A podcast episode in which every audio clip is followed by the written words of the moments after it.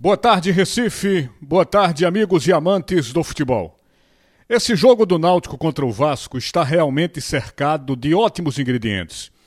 Começa pelo fato dos dois estarem em momento de franca recuperação na tabela. Ambos se aproximando do G4, né? Sem dúvida nenhuma, um confronto direto.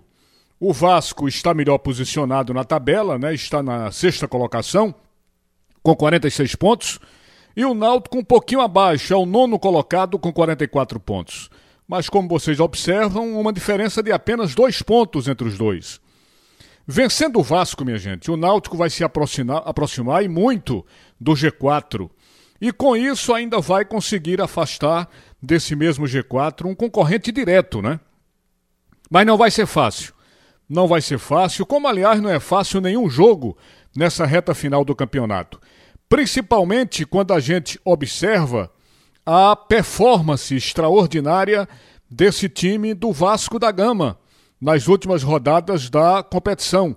Para vocês terem uma ideia, segundo os levantamentos estatísticos, só analisando as 10 últimas rodadas, o Vasco tem, nessas 10 últimas rodadas, a terceira melhor campanha da Série B. Aliás, não precisa nem ir muito, muito longe, porque se a gente parar nas cinco últimas rodadas, o time carioca ganhou quatro partidas e perdeu apenas uma. Portanto, é um adversário que cresce muito dentro da competição. Não há dúvidas de que depois da chegada do técnico Fernando Diniz, do Meia Nenê, o Vasco subiu muito de produção.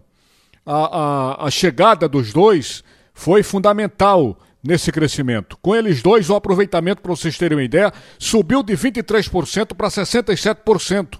Um salto gigantesco, um salto significativo. Mas o importante, minha gente, é que o Náutico tem melhorado muito né, o seu aproveitamento. O Náutico conseguiu enfileirar aí três vitórias consecutivas. Antes disso, vocês sabem que a situação do Náutico já era vexatória, né? O clube estava colecionando sete derrotas dentro da competição.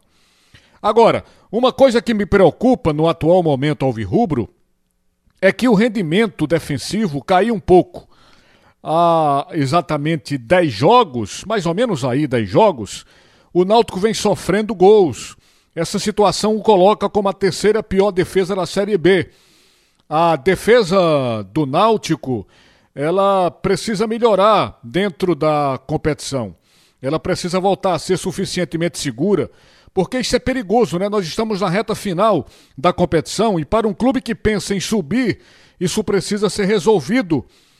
Não é? Precisa ser resolvido. A última vez que o Náutico deixou o campo sem sofrer gols foi na partida contra o CSA em Alagoas. E isso ainda era, minha gente, a vigésima rodada. O Náutico ganhou o jogo por um tento a zero.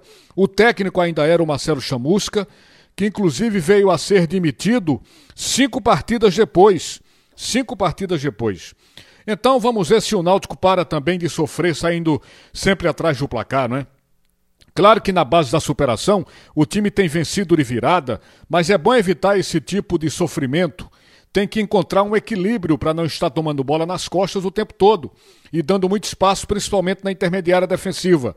Isso requer uma melhora no jogo coletivo da equipe e isso vai ser fundamental na luta em busca do acesso porque o grande objetivo, sem dúvida, é o acesso à primeira divisão do Campeonato Brasileiro.